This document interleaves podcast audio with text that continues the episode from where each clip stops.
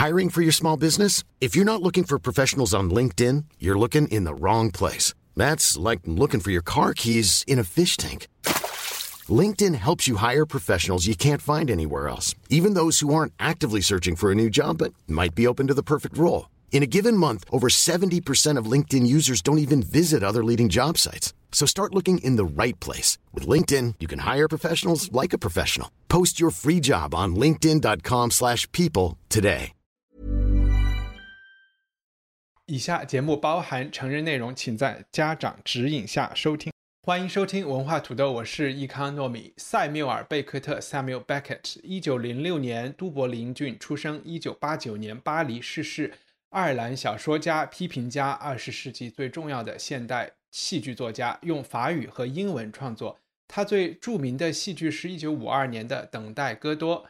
贝克特的话剧人少，对话更少，剧情几乎是真空，严重的反对诠释。一九六九年诺贝尔奖授予贝克特，因为他新式的小说和话剧写作升华了现代人的穷途。原文是说：“The destitution of modern man acquires its elevation。”但是为了避免发表获奖感言，他没有前往斯德哥尔摩领奖。今天我们分享的剧目叫《克拉普最后的录音带》（Crap's Last Tape）。是贝克特的一部独角戏，有点是像一个 YouTuber 现在和大家一起回看自己十年前录制的视频，也有一点像是一个人参加的 Clubhouse 对话，听上去有点悲凉，但是放在贝克特自己的剧目里，可能已经是最有始有终、有人物、有故事和有感情的一部作品了。和我们一起聊天的是从北京连线的方照，还有深圳连线的 Gigi，大家好，大家好。今天我想我们先讲剧情，再讲作者。所以方照要不要跟大家先讲一讲我们看的这个版本，它的故事啊，它的风格啊，它的舞台啊等等。呃，好的。呃，因为这个剧相对我们之前讨论的大多数剧而言都很短啊。那基基也跟我说有三十分钟的版本，有四十五分钟的版本，有六十分钟的版本啊。我说这个怎么还？等差数列是吗？啊，是吧？是不是以后要出一个十五还有七十五的，是吧？啊，那 这个剧的很很多个版本呢，我都浅尝辄止的看了一下啊。呃，有两个版本我是完整的看完了啊。那第一个呢，就是我们今天要谈的这个由 John Hurt 啊主演的这个六十分钟的版本啊。那 John Hurt 大家可能。呃，听这个名字不熟悉啊，但是他出演了这个奉俊昊版的《雪国列车》啊，他也是其中的演员之一啊，所以是可以认得出他的啊。然后还有他是那个《郭将裁缝》里边的 Control，对对对，他也是，对，他在那个剧中也也是一个算算算是主要的配角之一吧啊。然后这个我们看的这个版本呢，实际上是一个电影短片啊，他的导导演呢是。身世非常传奇的，出生在开罗的加拿大人叫 Adam Egoyan 啊，就是一个呃 一个有复杂文化背景的一个很有创新意识的电影导演做的，以以剧场为这种呃表现呃背景的一个短片啊，所以它跟呃在话剧场上看到的我们这种 NT Live 什么的也有一定的相似度啊。那么这个短片它的制作时间呢是二零零零年左右，它最后呢是在二零零零年九月八日上映。那它所依据的剧场的版本呢是在就是伦敦西区啊，就是 West End 的 Ambassadors Theatre 啊大使剧院，这也是伦敦西区比较有名的商业剧院之一啊。呃，上演的当时呃一周内演了十场的这个呃叫呃克拉普的最后的一卷录音带这个版本啊。那么这个版本的最初出现呢，是在这个呃一个叫 Barrican 这个 Festival 啊，这是一个呃，其实在戏剧应该是非常重要的一个这个戏剧节上。然后贝克特的这个戏剧节呢，它的呃我我们讲这个送送选单位或者叫是参加的单位叫 Gate Theatre 啊，就是大门剧院。这个剧院我好像没怎么听说过啊。那么是这个版本，爱尔兰是很很出名。挺出名，就是爱尔兰，都都柏林不都柏林有两个最著名的剧院，一个就是 Gate，另外就是 Abbey Theatre。哦，怪不得是爱尔兰的，所以我就说我这个剧院没有听过啊。那么是这个这个版本啊。那除了这个版本以外呢，就是在网上特别容易能够找到资源的，就是这个剧的最原初的版本，也就是贝克特在呃五十年代呃为了这个演员叫 Patrick McGee 他写的这个版本。那么 BBC 在一九七二年为他录制了一个三十多分钟的版本啊。那这两个版本都是我从头到尾完整的看下来的啊。那么除了这个以外呢，我还去看了一下这个，包括叫。Michael Gambon 啊，Corin Redgrave 啊，然后这个 Barry McGovern 这三个人的版本的开头啊和中间的一些部分啊。那么听说呢，还有一个哈罗德·品特的版本。那我看了一个哈罗德·品特跟这个贝克特交际的采访，但是并没有看到这个品特自己演的这个版本的内容啊，没有这个影影像的资料啊。那所以说呢，这个剧呢，它应该说是一个呃，在虽然它已经是被列入经典，但是它是一个在不断上演一个非常鲜活的一个剧目啊。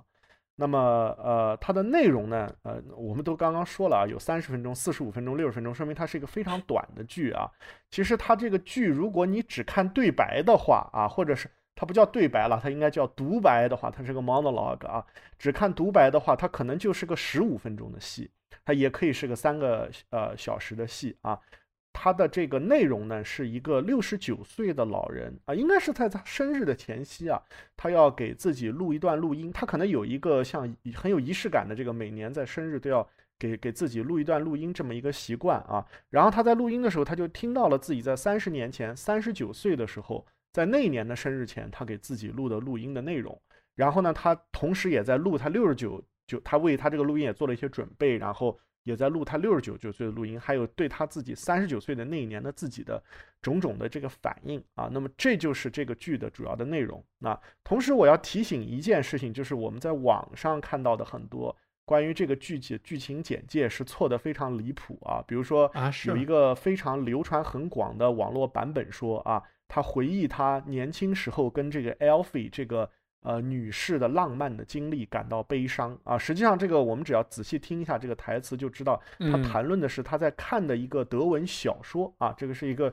比较著名的叫 Elfie Brest 这个一个一个德文的一个就是方塔纳的一本小说。对，因为所以他才会有我在呃波罗的海旁边的小镇会跟他生活的幸很幸福这样的话啊，所以这个呃我们还是要看这个剧的内容啊，不要呃那那个这样的内容是写在国画这个 正式的海报和这个介绍上的啊，它都是错误的啊。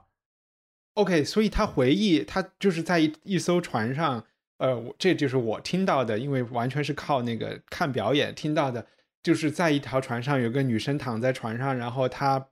抱着他，呃，两个人没有动，然后船下的水在动。这些对话其实都是小说里摘出来的，没有真正的。不不不，这个是另外一个女的了。这是另外一个女的，她不叫 L。它里面就写了四个女提到。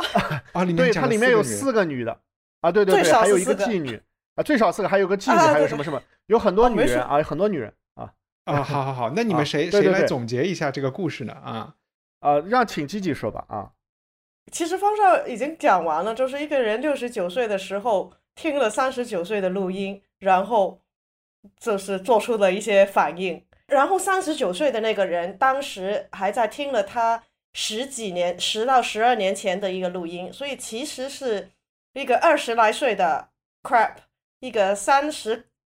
马上四十岁的 crap，跟一个六十九岁的 crap 的一个大家的一个回顾跟反应。那它里面有讲他的呃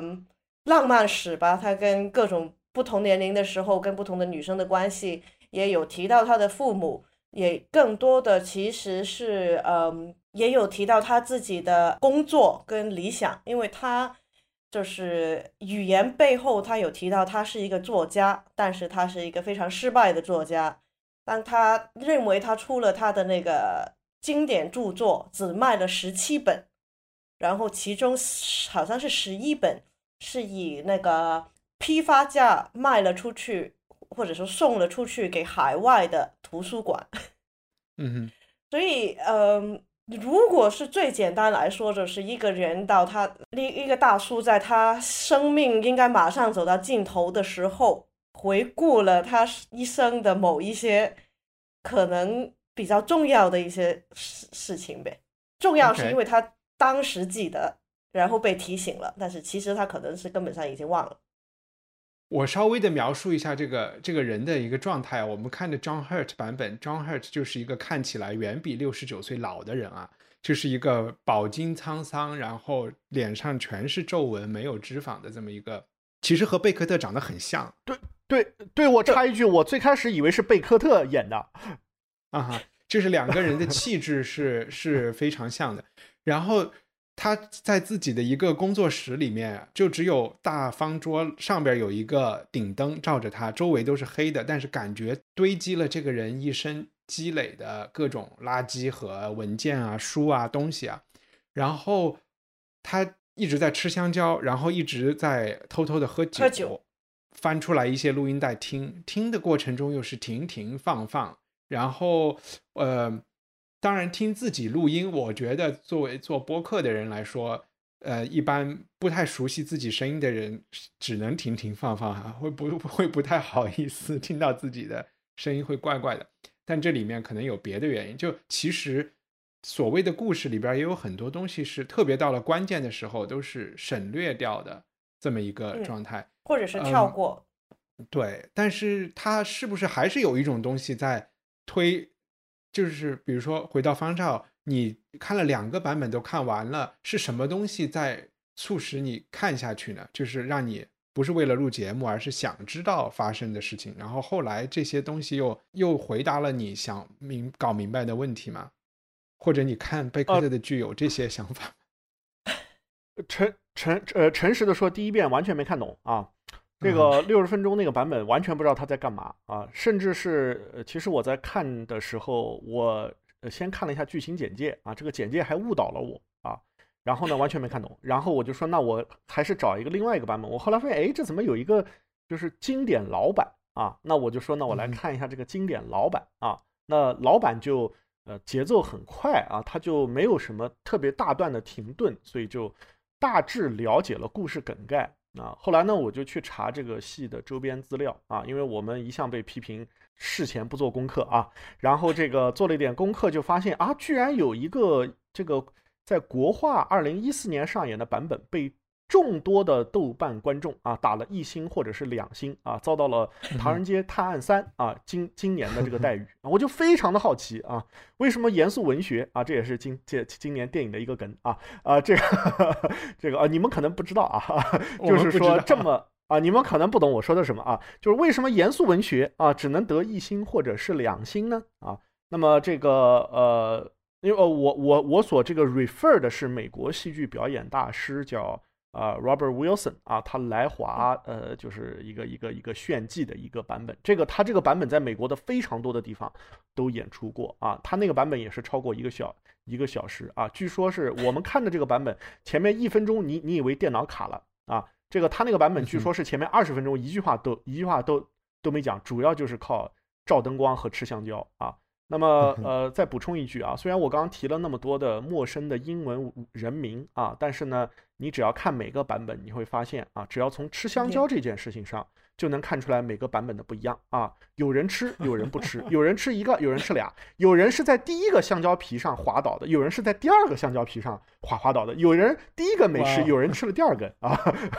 啊，这好像可能就是说什么啊，陈彦秋、梅兰芳什么这所有人的这个版本啊，什么那个都都不一样啊，四郎探探母都不一样啊。所以就是这个片子，它其实是有一个内在的吸引力的啊。然后这个，它的每一段小的对话其实都值得思考啊。而且这个剧看起来最后呢，最开始我以为非常催眠啊，后来看起来还是觉得比较越越看越觉得其实是一个挺轻松的一个剧啊。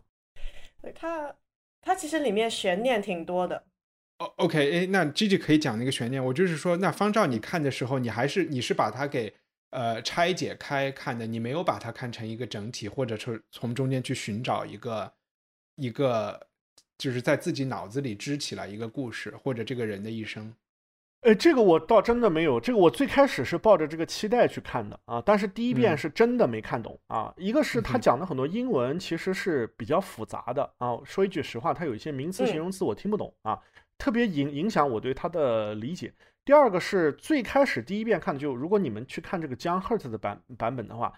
它不是特别容易能把这个中间都连起来啊。他这个人物天天就在那里搞怪啊，然后就一会儿又去那儿，一会儿去这儿，一会儿又呃翻桌子，一会儿又这个去拿本子什么之类的，就特别支离破碎啊。对，他是其实很考那个记忆力跟这个听力，就是有你你是要完全。非常专心的这样听，同时你要记得他每说过一句，因为他很多的内容是，就是他他的悬念是，你因为大部分人入场的，你知道他是一个老人，你会马上他给你的一个信息就是他会你看到他在找那个录音带，然后第一句录音带的话就是我今年三十九岁了，然后他就又搞了一堆东西之后。他又可能放大概十一一两分钟的录音带，然后他又骂一顿，然后就他是不停的把那个录音带停掉，然后可能是讲到一半的时候停掉，然后有时候他会嗯倒到之前的片段，有时候他会他不想听中间的一些内容呢，就是跳到后面的内容，所以如果完全不知道他说什什么，第一次进去的话。可能就是一头烟。那你说的悬念是什么呢？他的悬就是当你听到一些内容，哎，你发现再到后一遍你能连上来的时候，你就发现其实它背后很多的都是有关系。它开始有一些小故事，你慢慢开始把那个人那个人的人生或者是他的感情像拼图一样拼出来。因为有一些内容，其实你听他的录音带的时候不知道他说什么。但是你看到那个人的表情跟他的那个反应，因为他可能骂脏话，可能是就是眼睛有泪光，就是或者是突然就是眼睛发光，就是好像想起很美好的事事情的时候，你回想到他刚才说了什么，嗯，做出这个反应的时候，你慢慢这样子会 拼起来。但是那那我来为大家就是稍微。拼一下我头脑里的感觉，我拼出来的这个就是这个叫 Crap 的这个人的故事，然后你们你们来修正和补充啊，我就是完全靠看了，我看了两遍，因为第一遍看睡着了。呃，那这个人他是我们刚才讲六十九岁生命的尾端，他应该是就是我得到的信息，第一是他胃肠道不好啊，然后。呃，因为好像说不能空腹吃香蕉嘛，哈，他好像对吃香蕉这个事情是，呃，他特别爱吃香蕉，但是又知道他他便秘，对，以及他便秘，里面我听懂了他他的他的那个，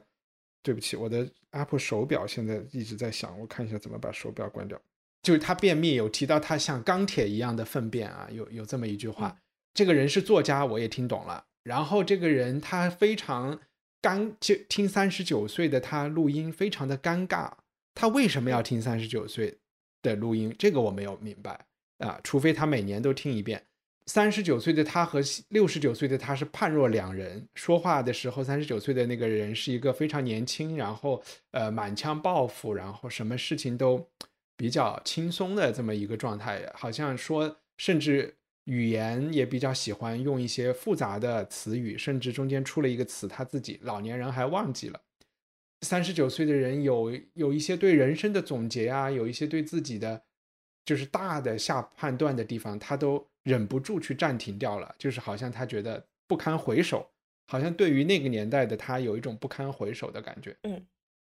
我可以想象的就是，好像比如说你现在去看你小时候的一个电影录像带。啊，比如说家长问你长大以后要干什么呀？然后你你以后想就是要要和什么样的人结婚啊？就这些是就是你好像现在会有一种不堪回首的感觉。然后除此之外，我觉得他好像好像是有一点对整个就我们现在喜欢讲 work life balance 啊，就是生活和生活和这个工作的平衡，好像他对自己生他是一个选择了放弃了生活，选择了工作。然后后来工作又没有真正的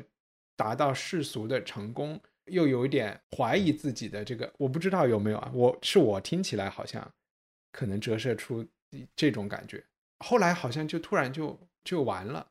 当然就是呃，他始终这个 work life balance 里，他放弃掉的好像就是有一段特别美的恋情，有一个约会的瞬间是在他脑子里挥之不去的。这个我觉得共感还是会很强啊，就是呃。人生中是有一些特别特别 intense 的这些这种瞬间，是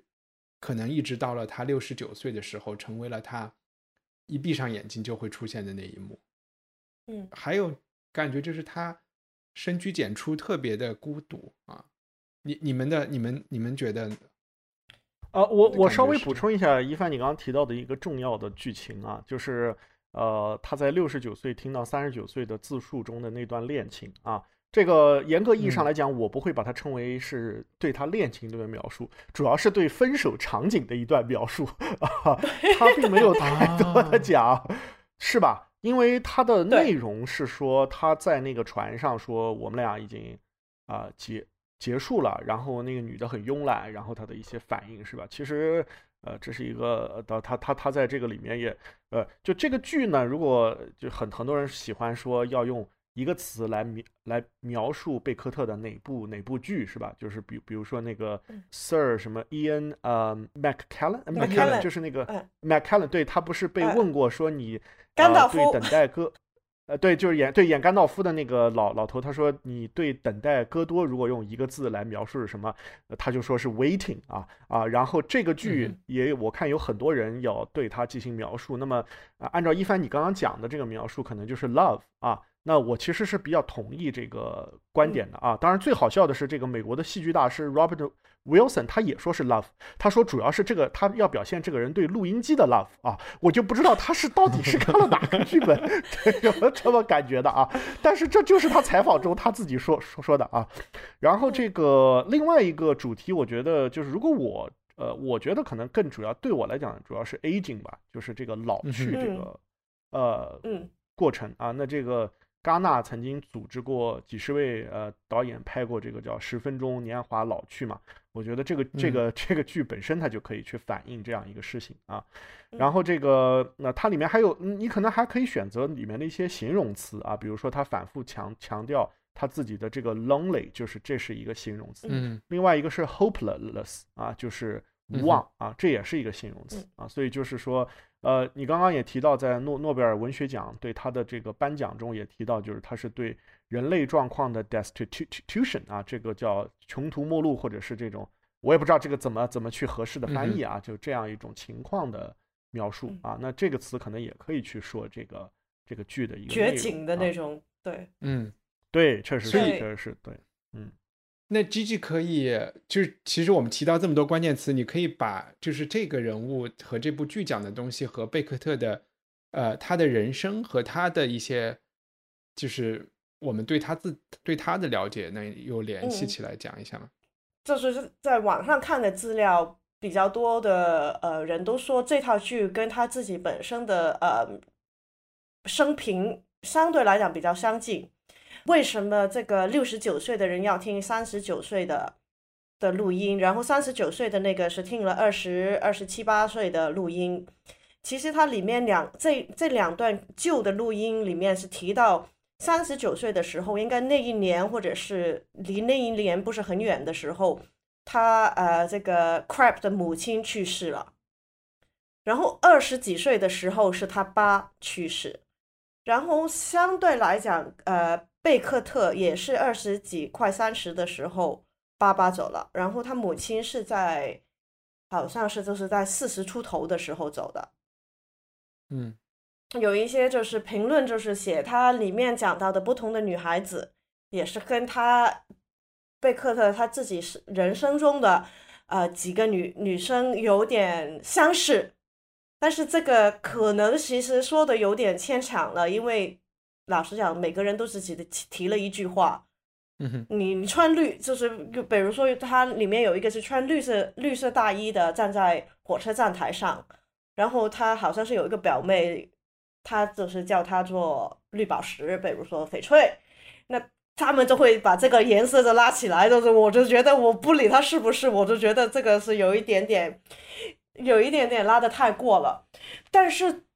作为一个。贝克特是在一九五八年写这这这个剧，然后他那他是一九零六年出生，就是那个时候是五十二岁。他作为一个作家的话，他是到一九五二五三年才算是成功，但是他的成功，一九五三年的是等待戈多不 Waiting for Godot，但是他自己想做的是一个小说家跟诗人。OK，他他是更他觉得他更重要的作品是他的小说。但是可能到现在今天，我们可能认识他是一个剧作家，而不是一个小说家，因为我们也说了，他一九零六年在爱尔兰出生，然后他家庭是像比较富裕的，然后在都柏林的呃市郊，就是住大那种大别墅，然后他读的学校都是比较好的学校，大学是学法语、意大利语跟英语。也是在爱尔兰最好的那个圣三一学校大学里面，就是瓦尔德啊，就是基本上爱尔兰出名的人都在那边，都在都都在那个大学里面出来。嗯，然后他是一九二八年就地去了巴黎去当英语老师吧，但是在那边他就认识了 James Joyce，然后他就是来来回回就是巴黎呃爱尔兰大概走了来回几次。到一一九三七年的时候，就是三十年代末期。虽然说那个时候马上打仗了，但是在那个环境不是很好，但是他还是决定，他是宁愿在一个战乱的法国，也不愿意在和平的爱尔兰里面里面生活。你们谁在敲桌子？可以别敲。嗯。哦，好。呃，然后在三十年代末期的时候，他就。就是很快就融入融入了那个时候巴黎的那个文化圈，他的朋友都是那种很著名的艺术家，除了 James Joyce，还有啊那个 Mar Marcel Duchamp，就是就是还有那个啊马桶的那个，我说那个不是那个不是马桶，那个是尿尿兜。对对对，然后还有另外的一个雕塑家，雕塑家呃 Giacometti，那就是人很瘦的那个。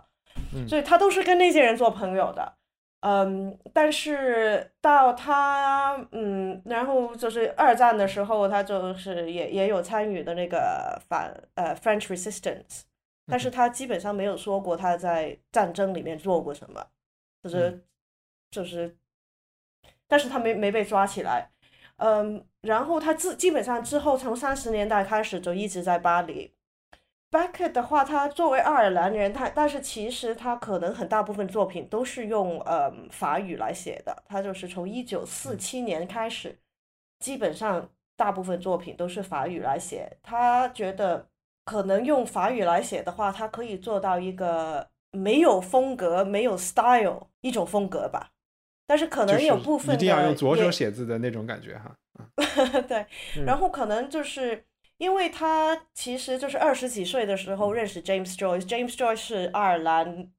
可以说是最先进的作家，可能他要用法语写，我不知道是跟他们以前的关系有没有关系了。哦，这个我可以稍微补补充一句啊，就是说 James Joyce 和呃这个呃我们今天看的萨缪尔贝克特都是语言上的绝对的天才啊。James Joyce 他非常快的通过自学就可以呃几乎完整的掌握意大利语啊，他到了法国也不出很短的时间他就呃可以说很好的法语啊，虽然他的家人。呃，长期到法国生活还是不能说法语，而且 James Joyce 本身他也呃，他后来在苏黎世生活嘛，他也会说德文啊，他那个时候也学了德文啊，那更他会意大利语，那更不要说他也会拉丁语啊，这个会拉丁语这个在在尤利西斯中就能看出来啊，这个我们就不用再提了啊。那 James Joyce 呢，在和呃在刚到巴黎的时候，他和这个温德姆刘呃。刘易斯和艾兹拉庞德啊，这都是他刚到巴黎的时候，他两个最重要的呃文学和生活上的赞助人啊，因为 James Joyce 自。自己也说过，他总是赤手空拳或者叫赤脚的，就是去任何一个地方啊，然后他就到了当地就住最贵的酒店啊，一般他都是这个生活习惯啊啊，就是呃能有钱花，今今今天一定花完啊。然后这个呃他呃他都住在这些人的家里啊，包括他他们的他的房子也是通过这些人找杂志的编辑啊帮他们帮帮他去找的。那他和这两个人的争论中呢，James Joyce 就曾经说过，这个英语啊比这个法文要更有力量啊。他还举过几个莎士比亚的重要的台词和。圣经里面的段落来证明这个观点，但是呢，显然这个贝克特他不是呃，不是在这个上面有什么 preference，而且这个呃贝克特他本身他也会呃他也会一些盖尔语啊，他也会这个他也熟他也熟知这个祖国爱尔兰的语言是吧？然后但是他最后还是选择了用这个呃法语来写，而他他他不像呃呃。James Joyce 会做这么多的文字游戏啊，实际上 James Joyce 的很多的文字游戏在今天看来都是不严谨的，是通过他对西班牙语、法语、德语的一知半解硬凑出来的啊。他在呃巴黎期间受到过很多他就是更有语言天赋的爱尔兰同僚的批评，但是 James Joyce 觉得他自己永远是对的啊。然后这个就所以就是说呃这这是一段有趣的往事了，但是。呃，就是如果你熟知那个二三十年代巴黎的社交圈子的话，他们显然是非常重要的一个一个短的圈子，因为当时就是在短短的几个街区之内啊，呃，汇聚了。其实从三十年代到五十年代中后期，在几个街区，巴黎的几个街街区之内，应该都是汇聚了世界文化史上最重要的一些人啊。比如说他们住的很近，就有这个 Gertrude Stein 啊，就住在那附近，是吧？啊，然后。呃，但是我们看的这个《Crap Last Tape》，它原文是写英文的。他写的原因是因为他有一次听收音机，就是听到那个 Patrick McGee，就是我们三十分钟的那个男主角的声音，然后他就很被那个他他的声音很吸引，然后就写了这套剧给他演。然后当年就是在五八年，就是在呃伦敦的那个皇庭剧剧场 Royal Court 上演的。然后就是十几年之后，就是再拍成那那个短片，嗯，但是他他的比较著名的话剧就就其实比较多都是一半是用英语写，一半是用法语写，就是《Waiting for Godot》是用法语写的，那个《End Game》也是用法语写的，但是《Crab Last Tape》跟《Happy Days》是用英语写的，但是可能是因为这两套剧就是。这个录音带跟那个《Happy Days》，它是有一个英国演员为了一个英国演员而写，所以他不会 写成法语，嗯，才翻译成英语。可能如果说戏剧上的话，贝克特可能对我们现代的戏戏剧影响最大的，他是怎么利用呃无声的场面来讲故事，就是或者是停顿，但是。但是他的停顿，嗯，有一个导演就是导这个录音带的时候说，他并不是文字之之间的那些无声的一个时时间，而是在无声无声中，或者是在那个虚空中有文字的出现。因为一般说话就是啊停停，是因为你在想 后面说什么，但是其实在他更多的是通过他那个停顿或者是没话说的时候把。事情说出来，他讲讲的话只是可能是不能再静下去了。对，就是机器刚刚说说了一个点，我觉得是我这次看这个剧为什么能够把几个版本都要看一下啊，哪怕是快速的拉一下，我都那么有兴趣的原因啊，就是呃。就是贝克特的整体风格，因为我这是我第一次看到他的就是真正的这个话剧啊。我以前在就是高中的时候就看过他的剧本，当时也是一种顶礼膜膜拜的心态，因为高中课本里写萨米尔贝克特是二十世纪最重要的剧作家，等待戈多是二十世纪最重要的话剧啊。你想想那个时候还是二十世 世纪啊，你是多么的以一个崇敬的心理在看这个东西。后来发现这个更东西根本看不下去啊，然后这个呃。呃，但是我第一次看到剧，我就发现他这个人吧，他根本就不属于他创作的年代啊，他实际上属于一战和二战间这个三十年三十年代的艺术风格啊，他的这个剧的表表达特别近似于某些卓别林的手法啊，因为我也顺带着看了一些其他他的这些短剧或者叫用短剧改编成的短片啊，有非常强烈的默片的风格啊，另外就是他的审美。非常非常打打主主主义啊，他基本不属于他同代的这些活跃的作家和思想家，因为我们仔细想想，从五二到五八年，如果我们看看五二到五八年的巴黎，它是属于谁的？它当然属于萨特，对吧？波伏娃、梅洛庞庞蒂，或者是这个就是这个这个这个呃加缪或者雷蒙阿伦这些人，对吧？但是他从来不介入这些当时所谓的左派右派的这些。就是起码是我看的这几个，这几个他当时在巴黎写的这个内容，他的所谓的荒谬，完全是从杜尚以来，呃，如果我们把这个走走走下楼梯的裸裸女啊。刚刚说那个小便盆是一个这个开玩笑的，是一个是一个 popular icon，但实际上是从走走下楼梯的裸裸裸女开始了一系列的达达主义的这个艺术，就它非常的达达，它非常的达达啊。从文字表现到艺术风格上来讲，所以它实际上是在五十年五十年代从事一个二三十年代的先锋创作啊。嗯，我我顺着说说一点啊，其实我就觉得，因为也也有好多提法，说什么荒诞派啊，然后你觉得在艺术在戏剧界，然后你觉得荒诞这个词可能和达达能够能够拼起来，但我又会觉得他的东西里面，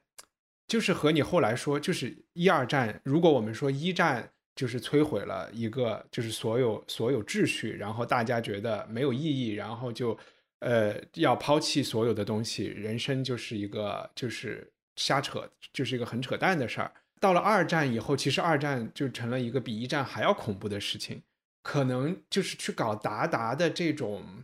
这种轻，就是这种轻浮的感觉，或者是想去捉弄一下这个人事的感觉，都显得很不恰当了嘛。所以我觉得他虽然你说从吃香蕉啊这些桥段里是有，但更多的我还是我还是能看到。他和呃讨论人生的意义啊，或者是他的没怎么去怎么去面临人生的没有意义，这些二战后法国这些思想家作家会去讨论的，对，和这一些还是有有一点点关系。就是说我为什么其实我没有太同意把这部就在我看来把这个这部剧总结成爱，我还是觉得它是呃。它是 disappointment，就是失望或者是后悔 regret。反正我看到的是更多的是 re，也不知道是不是 regret，而是一种甚至就是说你你 unsatisfied，就是不能满足啊。自己，对不起，我这是没事，就是因为我是在剧场里面看过一次，然后那个是零六年，呃，就是 Hello Pinter 的那个版本。啊，那。那那个版本的话，老实讲，我看是绝对是关于死亡。我一直觉得这个六十九九岁的人马上要死的原因，可能就是因为他是拼拼特演出，因为那个时候他已经应该是那个癌症末期了，他路也走不了，他是坐着一个电动轮椅在叽叽的这样在台上走来走去，演了时长之后，其实他两年之后就去世了。所以，当你看着一个老人家 已经不是一个脚踏到鬼鬼门关了，他已经是基本上是整个人都进快进去了。在回顾他的一生的时候，你绝对是觉得是一个关于死亡的一个。但是，当我看了那个呃 John Hurt 或者是原版的那个 Patrick McGee，就算他在二十几年、十几年之后在演出的时候。其实那两个人相对来讲还是生气勃勃的，他没有这么快。虽然他他是最后一最后的录音带，但是你觉得他录完这个之后，他只是不录，而不是说录不了。嗯，就有点像刚才你们说提到那个乔伊斯，我也不知道是也是看有一个人在什么地方说，乔伊斯写作就是把所有的东西都加进去，然后贝克特写作就是把所有的东西都拿出来，拿出来，对对，然后也许就是说他拿。虽然他是以有一点以自己的人生作为一个大的框架，然后当他把所有东西都拿出来的时候，演员就很方便的进去填，因为他最重要的这些东西都是，比如说他我很生气，因为我以前相信什么，它都是留白的嘛，所以所有人和观众都可以朝里面去填自己想填的想填的东西啊，呃，所以就。你是填死亡还是填爱情，就都都可以了。嗯，对。然后你刚才在说，就是这是回顾一生的时候，其实我突然想起了，就是那个契可夫的《凡尼亚舅舅》。嗯，如果凡尼亚舅舅我们看的时候，他还是四十几、五十岁、四十几岁嘛。如果是二十年后的话，其实他就变成 crap 了。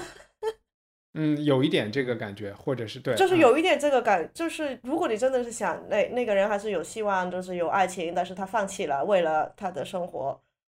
然后他到到最后他是有很多后悔，你可以说他他是不是后悔了？那这个应该是不同的演员演出来有一点点不一样，有一些可能比较愤怒，有一些是后悔，有一些觉得自己很孤独，有一些很绝望。感觉凡尼亚舅舅是在个人主义和集体主义之间的，嗯，他自己没有办法去做一个坚定的个人主义者，或者是哎，我也不知道，我反正我也我有点忘记了，我是不是当时不太喜欢凡尼亚舅舅这个角色？我会觉得那个进进来的那个女人，对对对，我是相信你要先给自己戴好氧气面罩，才能去帮别人戴氧气面罩，然后你不能说。啊！我就是为了要帮大家戴面罩，所以自己最后憋死了。嗯，然后这还怨了其他人。对对对。嗯，是是，就是其实我我自己在看完这个剧之后，我跟你们的一个感感受特别特别像。当然我没有看到品特那个死亡版本啊。这个我的我第一个写下的这个英文单词是 denial 啊，就是这个呃，其实跟这个后悔是非常非常像的，就是它有一种对过去的否认。呃，刚刚基基在介绍剧情的时候提到过一句，说呃他在中间有倒带啊，有前进啊。那你会发现他这个前进跳过的部分其实远远多于倒带的部分，他能够值得让他重新听，让他觉得是。相对他能够呃，就是不那么 denial，不不不不那么去，就是不能跟自己，我我们不说能接受他，起码是能够 reconcile 的一些事情都不多啊，都不多，他值得去重新听的都不多啊。然后这个。呃，虽然我刚刚就是非常开玩笑的说这个，因为扔香蕉皮，所以每个版版本不一样啊。但这个每个版本的差别是非常大的啊。呃，首先就体现在它这个舞台的布景上，因为它是一个独角戏，所以布景实际上就成为了另外一个演员或者说是一个呃烘托整个这个气氛非常关键的因素啊。那么不同的版本的布景也可以看出来这个。啊，导演对这个剧要进行的方向是不同的啊。除了我刚刚说的那个美国的那个先锋实验版本比较呃出乎意外，或者说比较狗血，或者说怎么怎么样，不管你是喜欢它还是不喜欢它，反正你可能有不同的想法以外，其他几个的布景它是有微妙的差别，也反映出了他们每一个呃就是主演或者是导演对这个角色或者对这个剧要表达的中心的意思的呃不同啊。然后，呃，那我我稍微往回拨一点，就是讲这个历史背景或者说创作背背景这个话题的话，就是一帆刚刚提到一个战后，就是大家的创作变得更沉重，这个我也是高度赞同的一点，就是说它可能跟达达主义相比，就是。呃，战后的这些作品没有那么的，就是活泼或者怎么样。那呃，但是呢，就是战后呢，其实，在话剧上，我觉得有两个风潮都值得注意。一个就是呃，我们今天所熟知的这些情景喜剧这样一个创作形式，实际上是在战后呃被发明和呃这个 popular 起来的啊。它最早也是一个话剧的形式，然后被搬到了电视剧，呃，变成了 sitcom。就今天我们讲的 sitcom 是最早在话剧舞台上。被创作出来的啊，然后第二个就是呃，因为当时就是战后大家非常压抑啊，我们都有那种要看相声、看小品啊，立刻有那种娱乐的这个需求啊，观众有这个需求啊。然后第二个在战后呃的新的趋势呢，就是那些更加沉重啊，相比较这个呃，就是战就是一战后的那个呃，可能一些反思啊，或者是一些这个。追悔的那种战后，因为呃战后大家非常快就知道了这个集中营的存在啊，然后非常快的同时又进入了一个更加现代、更加强权的一个社会里面啊。我们想一九呃八四也好啊，这动物庄园也好，也是在战后才在英国流行了起来啊，或者说在美国流流行了起来啊。那么呃战后也有像普里莫列列维这样的呃。呃，更沉重的，我我是不是个人啊？这样完全无法与自己相处的这个作家，那茨威格已经自杀了嘛？啊，因因为另外一个有趣的就是你去对比一二战，就是一战我们说的达达这些人，他们他们逃逃兵役对吧？然后躲在瑞士，这个是 OK 的。然后他们在那边喝酒跳舞创作是 OK 的。二战中立国家会显得非常的。就是 suspicious，甚至是被对被不耻的，对吧？然后为什么？是，其实你说贝克特他能在巴黎生活，是因为爱尔兰在二战中是中立的，他没有，他不是，他可以在没被关起来。对，他在这个德德剧的呃法国是可以待的，但是他后来有说他自己不太愿意，又去了别的地方。Ryan Reynolds here from Mint Mobile. With the price of just about everything going up during inflation, we thought we'd bring our prices down. So to help us, we brought in a reverse auctioneer, which is apparently a thing. Mint Mobile unlimited premium wireless. Ready to get 30, 30, bit to get 30, bit to get 20, 20, 20, bit to get 20, 20, bit to get 15, 15, 15, 15 just 15 bucks a month. So, Give it a try at mintmobile.com/switch. slash $45 up front for 3 months plus taxes and fees. Promo for new customers for limited time. Unlimited more than 40 gigabytes per month slows. Full terms at mintmobile.com. Millions of people have lost weight with personalized plans from Noom, like Evan, who can't stand salads and still lost 50 pounds. salads generally for most people are the easy button, right? For me, that wasn't an option. I never really was a salad guy. That's just not who I am. But Noom worked for me. Get your personalized plan today at Noom.com.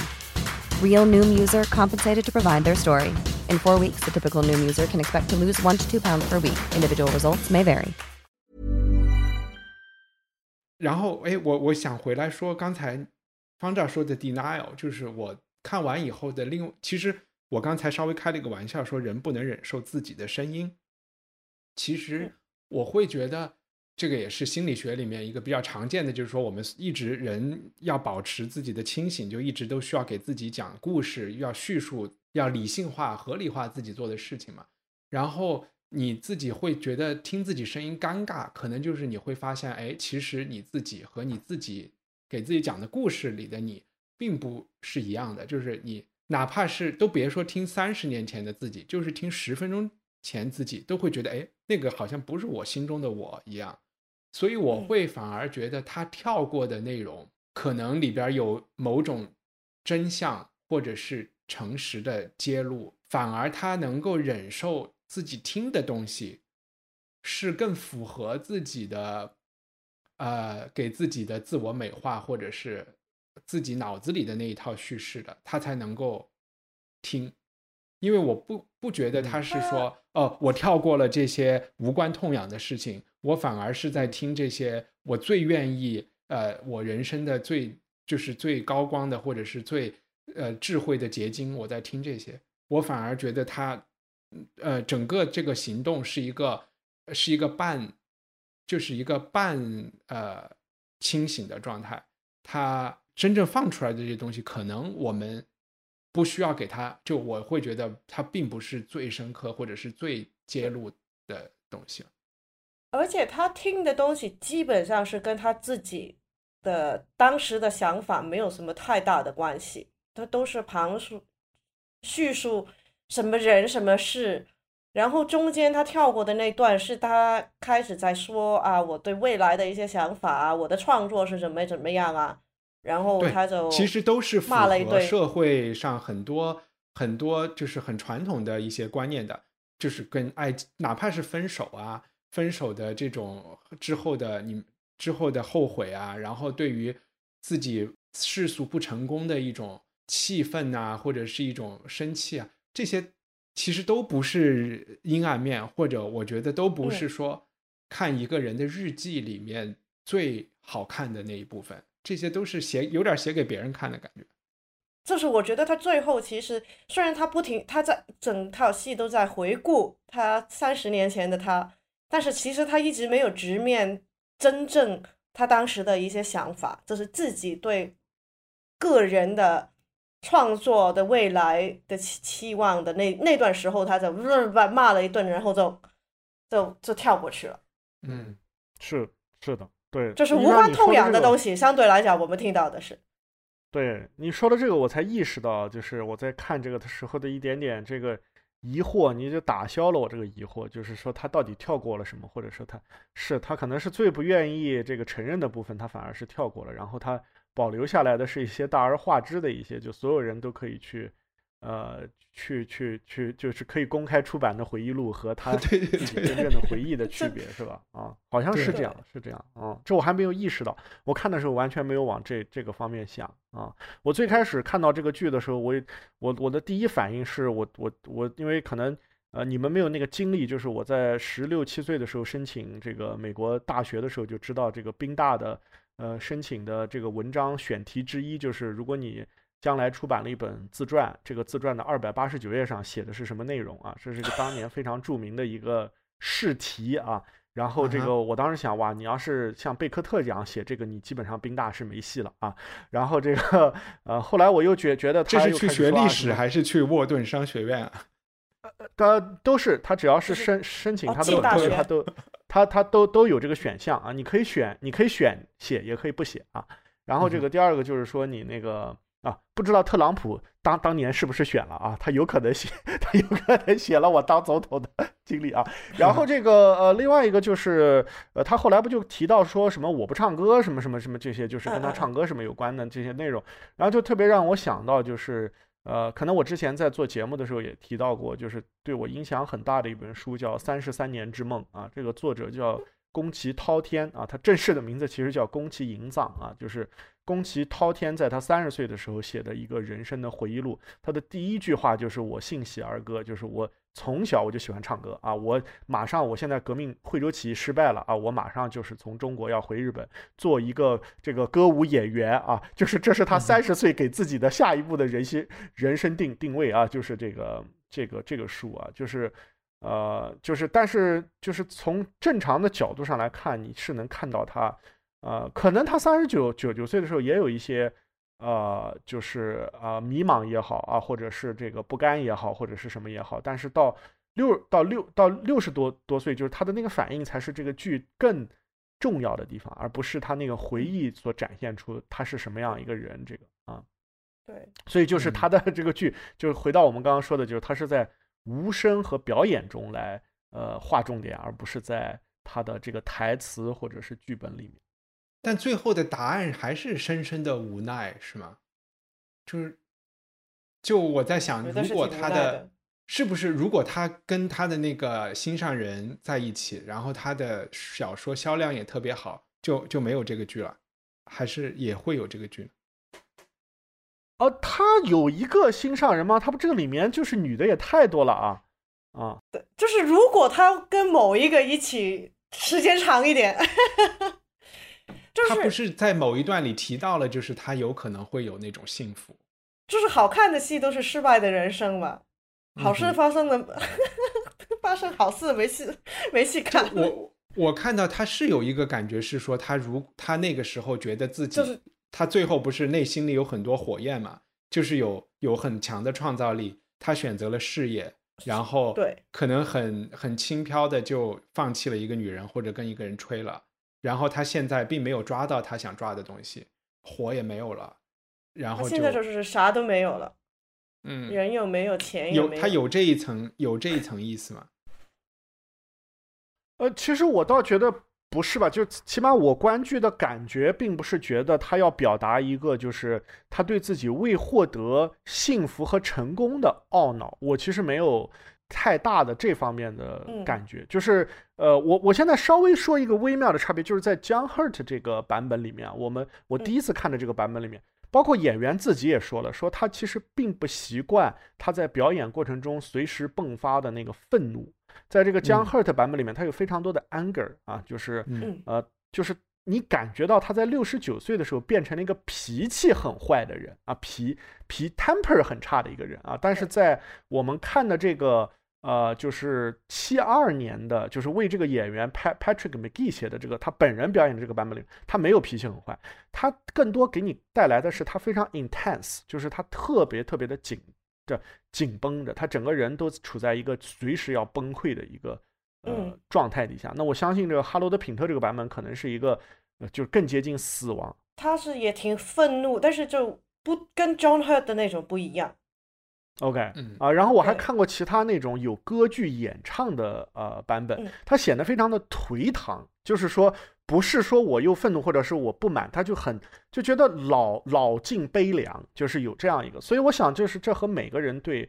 呃老去对这个对死亡的这个，就是因为死亡就是没有希望啊，他就是他就是很悲，他就是他的他的那个状态其实和他就是。因为，因为对于三位贝克特，他显然不可能那么简单的说，他要给我们提供的是你没有做这些选择，所以你没有过一个幸福圆满的人生，对吧？那这就太俗气了，是吧？那显然他不是这么看，他自己也不是在过这样一个人生。他其实是一个很开放的一个一个故事，就是给演员，他把内容跟动作都限得很很死很死。因为贝克特，如果你看他的剧本的话，基本上是什么都这灯光怎么打都告诉你了。嗯哼，桌子放在哪里，哪个哪个抽屉是可以打开的，哪个不能打开的，他基本上设计师他做了，导演做了，灯光也做了，而且他他现在的那个管他的 estate 的话，你也不能改的。所以他已经把他基本上把内内容控制，就是呈呈现方式是控制控制的一个很小的范围里面，但是他的内文的空间，就是他的停顿，他自己是不是愤怒，有多愤怒，这些东西是给演员、给观众、给导演自己去填，因为它的内容很含糊，所以因为不同的演员，他的可能。展现出来的感情不一样，其实的故事也会有稍稍的改变。明白。我我还是觉得，我就是还是观众其实的那个解释会更有趣一点。因为我家里有好好好几个九十来岁的老人，然后我记得我问过我外公，然后就是说，因为他其实我我外公现在就是因为你人九十岁了，虽然身体没有大问题，但是他的功能。毕竟不行，你不能出去走路啊，不能上街啊，不能和大家一块出去吃饭，成天都待家里，然后听觉不好啊，等等。但我好像问过他，在你心里面，你你自己的那个感觉是多大的年纪？然后他跟我说，就是三十五岁，呃，他觉得他心里就是三十五岁左右，然后呃，只是说把一个三十五岁的他放到了一个九十多岁的身体里面去，嗯，这有一种这种无奈。当然，这个和和这个剧里要表现的那个，好像这部剧又是想表现，就是所谓的自 self 自我认知或者自我，就是说三十九岁的他和六十九岁的他完全是两个非常非常不一样的人。当然，我说的这两件事不一定是同一件事情，是两个方面吧。嗯，你们你你们会有觉得，又会会觉得，比如说我感觉啊，从。十七岁、十八岁之后，我就没有特别的数过自己什么时候要过下一个生日，然后现在多少岁，就每次都要重新算一遍。然后，对我也是，我每年都在。我就不知道是不是说，其实在我心里边，我就还是十七、十八岁的那个那个人。但是你又让我回去看十七、十八岁写的 blog 或者是怎么样，啊，我都都是特别。就是觉得哇，自己以前好牛逼啊，现在太差劲。对对对，我跟你的这个感觉是一模一样的。就是我经常看到我以前写东西，我说这是我写的吗？我 怎么写得出来？我现在要我写写不出来。不不是写不出来，就是说，我现在觉得，哎呀，我当时怎么会，就是说，就就我就会非常困惑，这么认真，我会说。对我怎么会那么认认真？我还要写这个？我现在就就，哎呀，我现在就根本就不会去查什么资料，也不会去什么，哎呀，我就 反正就写都很困难，你知道吗？就我觉得可能对，就是这不是钱钟书说过，就是说这个呃那个有，就是说就是说年轻人常常把欲望当做能力嘛，就是想写把把想写当做会写嘛。但是呃反过来讲，你可能只有想写的时候你才会写，如果你不想写的时候，你会都不你会都不会了啊。这不是骑骑自行车，你随时拿拿辆车你可以骑，这还是不一样的。对，然后当你把要写什么都想好了之后，你又觉得不值得写了，因为就啊，我现在根本就不想啊，我现在就根本就不想。对啊，对，嗯，我就在想，我们几十年后再再回来听这些，我们我们其实可以做一期，我们我们就听我们第一次录音，第一次录音，然后就来 react。是什么感觉？嗯，对，哎，然后还有一个就是，我觉得那其实我们从我们的聊里面，贝克特他，我们看回来，就起码以这一部剧来说，就是之前也有下有说过下的判断，二十世纪最重要的戏剧戏剧大师，因为我对形式感这个东西有特别大的成见，我觉得一切形式感很强的东西，它的生命力都是比较短的。就比如说出一个新的 A P P，你可以怎么什么滤镜啊，很快就会。然后反而是像文字这种东西，它它生命力很强。然后当然剧本是文字，但是毕竟它在舞台上的那个呈现，呃，我就会觉得贝克特的这个形式感，它会不会发生一种过时？因为哪怕你看我刚才引述的诺贝尔奖给他的，都是说他的贡献其实是基于他的小说和话剧的新的形式的，然后好像他升华了，就是说人生的这种穷途末路。这句话我都现在我读起来又觉得就是像是在高级黑一样。这个，嗯，你如何如何升华这个穷途末路啊？是 对，听上去好像是一个非常没有道德感感的一个人，是吧？因为穷途末路，他怎么能升华呢？对吧？他他他他他值得我我会觉得他也许会让我们觉得人生没意义，but it's okay，就最多达到这个目的了。那他小说我完全没看过了。呃，其实我连他写的小说我都不知道，我是今天才对对对，我以前也不知道他还写了好多小说。然后，嗯，如果他用形式来说的话，他有舞台上的形式，对于我来说的话，它是有两个很大的贡献。一就是对于舞台的那个形态，就是那个人演员在舞台上做什么，或者是不做什么。他是把这个动作是推到一个比较极端的，嗯，一个一个地方。因为我们之前看的那些话剧，呃，从什么从什么呃，肖伯纳、王尔德，然后到美国的那边，嗯，Tennessee Williams，到 Eugene O'Neill，到那个米米勒。他们都其实完全不理会那个人在做什么，他他那些故事的角色，他们就是纯粹是他们说什么话，而且他说的话是很自然的话，嗯嗯，然后你到比如说德国的那个嗯布莱希特 Brecht，他他是一种演绎方式，但是人还是在说话的，嗯哼，但是你当你到贝克特的话，他很多戏是没话的，就是一个人十分钟在舞台上，有一套就是一个老人家坐在一个那种摇摇椅里面，就是摇十分钟就没了。对啊，这个就像在音乐界，John Cage 一来，我坐四分钟就是空白，就是他不是一个可以进进，他没有，他就是很快就到穷途末路了嘛，我就很一下推到极端，我什么都没有。对他，另外的就是很多是，他也把演员推到极端。比如说有一套没记错的话，Amber 有很多戏的是真的是演员根本上在舞台上一句话都不用说的，他纯粹是在上面做反，就是有一个录音，然后他在做反应，或者是某一些事情有灯光，他是做反应，他也是把演演技推到极端。嗯哼，就是不用语言，就是肢这肢肢体肢体剧场了，但是他又不是舞蹈。另外的一个就是，嗯，文字的那个说话的那个方式，因为美国的那那那那一对作剧作家基本上都是比较自然的，他是把可能中低下层的人的说话方式就是模仿了出来。但是从 Beckett 的话，他是把那种后来可能更出名的是被 Pinter。就是那个 pauses，那个暂停顿，而且就是那一种可能比较有诗意跟音乐感的的一句话会慢慢沉递进去，它可能一一下给你很多个形容词，然后很多很多字的这样光炸你，但是又不是听不，但是不是没意思，也不是炫耀，它可以听起来是很自然，但是同时间也是非常不自然、非常舞台的一种语言方式，然后嗯。因为嗯，贝克特他留了很多手稿在不同全世界不同的大学图书馆里面，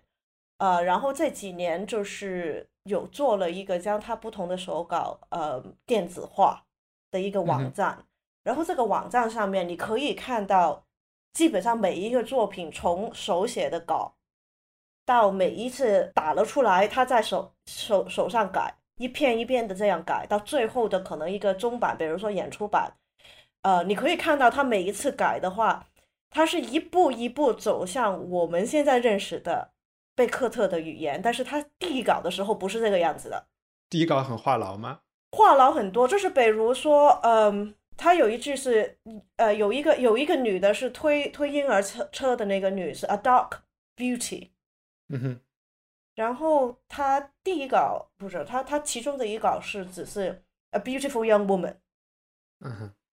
就是他是或者是 a dark young woman，就是他他是一个一个就是你看到他一个一个字的这样磨到现在这个状态我们看到的这个版本是 dark nurse，好像是。Beauty 啊是吗？啊那就有两个。但是他有讲后面他他想他是 nurse，因为他是他就是带孩子嘛，嗯那就是保姆嘛。就我我觉得这个挺，我会以为他一写就写到那个效果了，嗯。但是原来他其实之前是蛮话痨的，或者是没有那个音乐感，或者是那个节奏感没有那么强。嗯嗯，因为他有一句不是讲那个球扔了给一个狗，然后他是同时间是。五六个形容词的一个忘了，但是就是那一句，他本来是转了几个圈才达到的，才讲到球，但是后来他最终我们看到的那句的话，他就一二三四五六的形容词球，就是那个出来的那个效果就完全不一样了。然后这个效果就是后来 Painter 就把它发扬光大了。方丈，你想说？不过从这个形式感的角度，就是我可以稍微补充一点，就是在一战后和二战后，其实。对内容的破坏啊，对这个西方文明整体不能要，我们不能要任何之前前人的这些遗产，这个是艺术上的一个最重要的趋势，这也是所谓的现代派的一个基本的一个，就是他们安身立命之所啊。这也就是为什么我们现在在一些现代艺术的地方去参观或者是去看的话，有一种无所适从的感觉。包括像贝克特的剧，它也是两从初初开始，它的两极化的争议就非常的严重。不过呢，就是在呃同样是存在主义啊，或者是同样是达达，或者是同样是这种破坏性的艺术表达方式，或者形式感大于内容的方式上的啊，每个人选择的这种表达的渠道都是不太一样的。那在五十年代呃中期呢，其实，在就我们就只说巴黎吧，就不说其他地方，比如说啊伦敦或者是纽约这些，就是。那些可能是更重要的文化中心，就仅仅在巴黎。就是我，我有两个作品，其实希望，呃，大家能真正去看一下。这两个作品其实都很有意思啊。一个是可能呃有些人听过的，叫一个穿法兰绒西装的男人啊，这是一个非常有有趣的一个小说啊。它是批判这个现代生活的啊。它其实跟我们后来。就跟我们之前应该说，跟我们之前谈到的过的很多剧啊，包括像易卜生的，就是我们上次谈到易卜生的这个剧，有非常大的一个共鸣。另外一个呢，是可能大多数人不太知道的，就是波伏娃在，呃，我不记得一九五几年，可能五四五五年吧，就差不多是在这个呃贝克特创作这个呃，就是我们今天看这个 Crab's Last Tape 这个呃，他本来想是一个广播剧嘛，这个剧的时候呢，波伏娃写过一个小说叫。呃，我我英文叫 The Mandarins 啊，就是中文好像叫什么特别复杂一个名字，什么，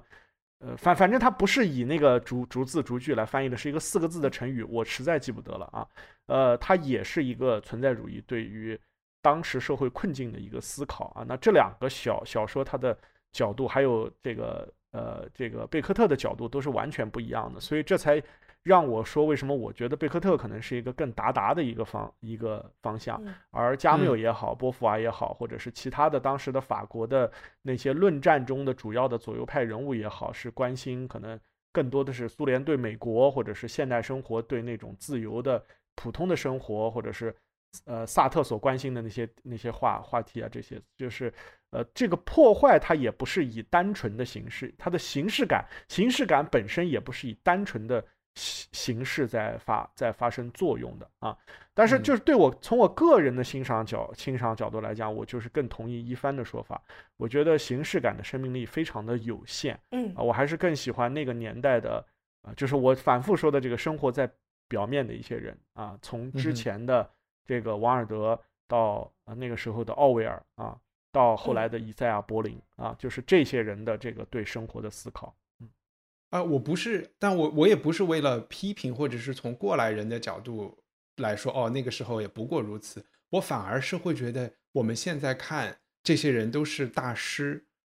然后我在想，如果我生活在那个年代，我会不会是一个特别老顽固的保守派，会觉得他们做的东西一文不值？因为放在今天，你去看文艺界出来的展览也好，或者是什么，大家都要搞区块链，要把什么东西都放在区块链上。所有的东西都我们这个都是一个呃 VR 或者 AR 版本的电影，这是一个 VR 版本的艺术作品。因为我们生活在当下，这些东西我就觉得啊，无非那不就是因为呃哪一个公司出了一个技术，然后他们估值很高，现在你们找不到方向，你们就都朝这个车上跳嘛，然后大家都来凑一个热闹来搞这个东西，就是这是一种批评啊。我就会觉得，那回看二十世纪，那当大家注意到，咦，抽象啊，不管是在音乐，还是在视觉艺术，还是在舞台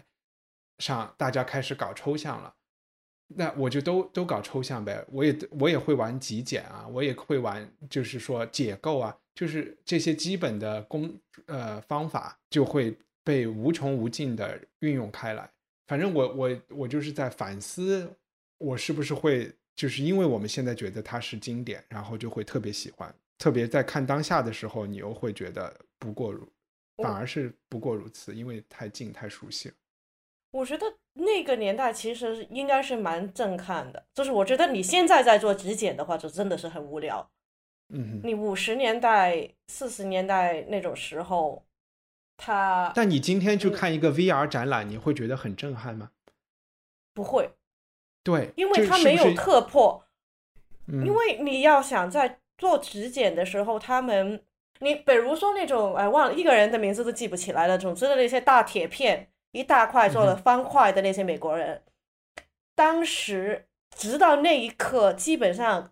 雕塑家都是自己亲手去做一件作品，他至少做了一个底，然后再拿再拿去给人家去削铜削铁。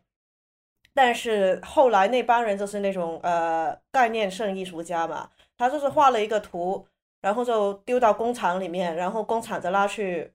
拉去画廊或者是展示空间，他就没了，拍拍屁股就走了。但是他做出来的那个形状跟那个尺寸是没有人见过的，而且就是很多时候他们做的那些大铁片的那种技术，以可以说是工业上也是一种突突破。嗯，就就是，而且那个时候的博物馆，你要想想，或者是画廊，都是那些十九世纪那维多利亚史的，没有我们现在的那种什么泰德摩登的那种白空间，那都是那种，就是真的是都是贴金的，就是刻花的，都非常凡尔赛，是吧？对，所以我我我会说，就是他当年是有一个震撼性。当拍卖行现在拍卖一个。以前就是这是一个这是一支新兴画的画，或者这是一个人工智能绘画画的画，我完全可以想象五十年后的人梳理过五十年的历史之后回去说这是经典。那个时候都是人在创作，没有算法在创作。但是我们生活在今天就会觉得 so。对我我不是我只是说有一些有一些作品，它是真的是从这个物理上是有 震震撼。但是，就是等于就是那个 Duchamp 的那个尿兜，